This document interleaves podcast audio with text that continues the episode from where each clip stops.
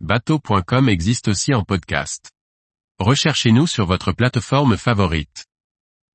Sécurité en mer, l'État consulte les plaisanciers pour mieux diffuser les alertes. Par Briag Merlet. Bulletin météo d'alerte, avis urgent aux navigateurs. Comment bien transmettre les informations liées à la sécurité en mer face à des pratiques qui changent Les services de l'État lancent un sondage auprès des marins et plaisanciers pour connaître leurs habitudes et établir leur future stratégie, comme nous l'explique le responsable du dossier, Loïc Lelièvre. Les bulletins de météo marine à la radio sont désormais un lointain souvenir, que n'ont même pas connu les plaisanciers les plus jeunes.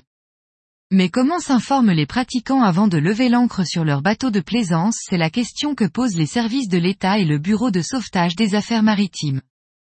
Ils lancent donc en ce début d'été 2023 un sondage, disponible au pied de l'article, à destination des usagers, comme nous l'explique Loïc Lelièvre, chargé de mission surveillance de la navigation maritime et portuaire, notre objectif est de cartographier la manière dont les usagers se renseignent et souhaitent se renseigner.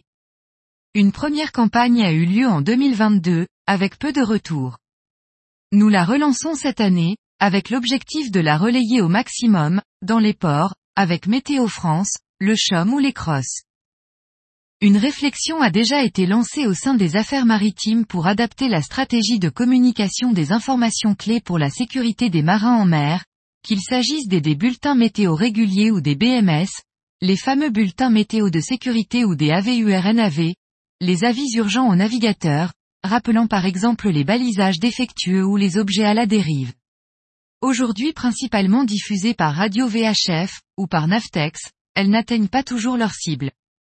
Le ministère de la Mer souhaite donc mettre en place de nouveaux outils et s'appuyer sur l'étude pour faire les bons choix, comme l'indique en conclusion Loïc Lelièvre, il y a des discussions autour de la création d'une application mobile pour toucher au mieux les usagers de la mer.